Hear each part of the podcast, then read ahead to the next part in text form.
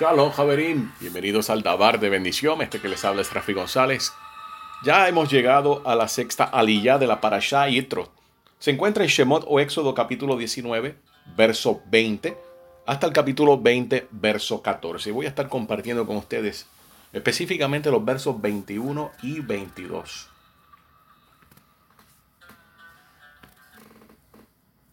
Dijo Hashem a Moshe, desciende, advierte al pueblo no sea que se abran paso hacia Hashem para ver, y de ellos caiga una multitud. Aún los Kohanim que se acerquen a Hashem deberán estar preparados para que no irrumpan contra ellos Hashem. Estamos hablando de espacios sagrados. Estamos hablando de las personas que son señaladas para hacer un trabajo en específico en un lugar en específico. Todo esto tiene que ver también con el santo templo. Hoy en día que no tenemos templo, pero podemos encontrar elementos que se utilizaban en el templo dentro del servicio litúrgico de cada sinagoga o comunidad Torah observante. Por ejemplo, el punto de que el Hassam o el cantor está sin ningún tipo de zapatos puestos, o las personas que suben a darle lectura a la aliyah también vienen sin zapatos, incluyendo las personas que extraen el Sefer Torah del Aarón Kodesh, o sea, el rollo de la Torah, de el arca. Estas personas básicamente están descalzos porque en el templo también se entraba sin ningún tipo de calzado, ya que la única persona que podía utilizar calzado era el dueño del lugar. Y sabemos que el templo le pertenece al Todopoderoso.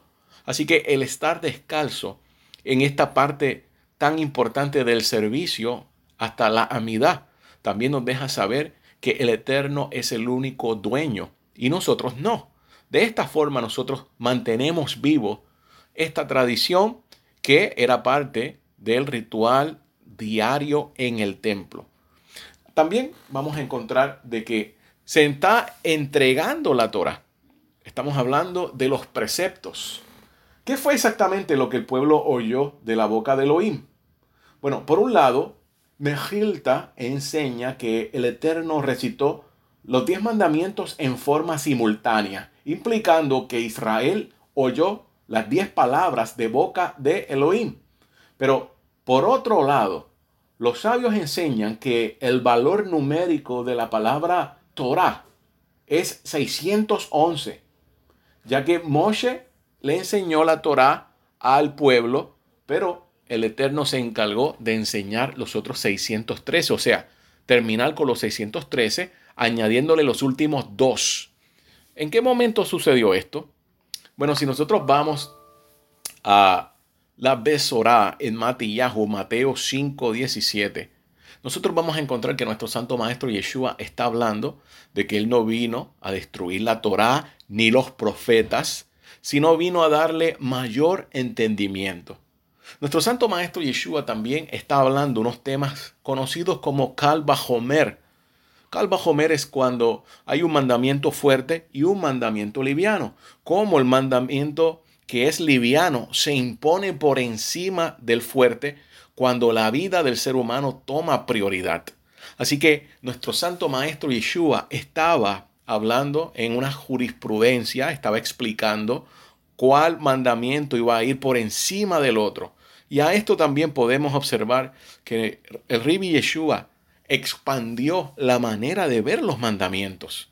Algunas personas sugieren que nuestro santo maestro no estaba enseñando nada nuevo.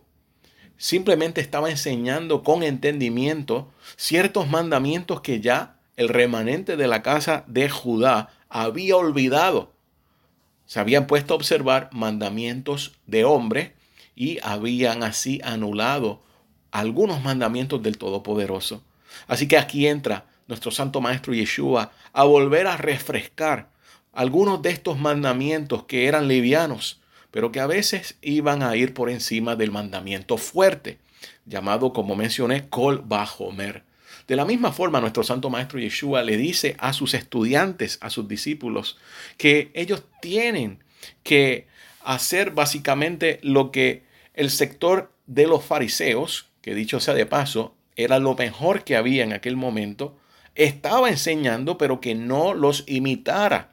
Y aquí tenemos que hablar de que se encontraban siete facciones diferentes de fariseos, cinco de estas criticadas y señaladas duramente por nuestro Ribi Yeshua, ya que ellos decían pero no hacían, y dos de estas caminando en orden. Así que el movimiento fariseo era uno amplio, era uno que tenía eh, diferentes ideas, ah, pero de la misma forma, si nuestro santo maestro Yeshua está diciendo que lo observen lo que ellos están diciendo, tenemos que preguntarnos el por qué. La explicación farisea era la más certera.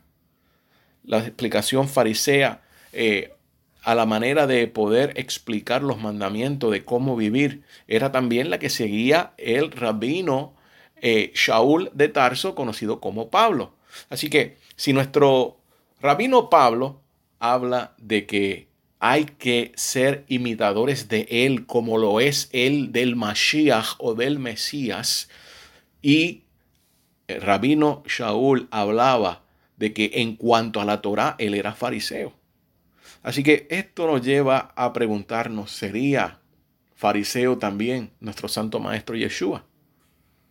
Esto es algo para considerar y si usted llega a la conclusión de que eso es correcto, tenemos que entonces comenzar a ver a nuestro santo maestro desde otra perspectiva. Así que Estamos hablando de una persona sumamente apegada a la Torah del Todopoderoso, una persona bien estricta en la observancia. Javerín, estamos en el tiempo de restaurar todas las cosas antes de que venga nuestro Santo Maestro de regreso.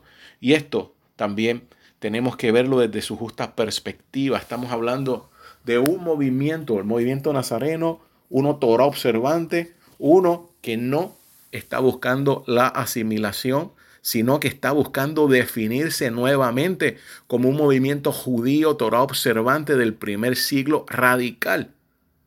Así que es algo para considerar. Les deseo a todos que puedan recibir este Shabbat que se está aproximando con vino, con gozo, con pan en sus mesas. Shabbat Shalom, Javerim.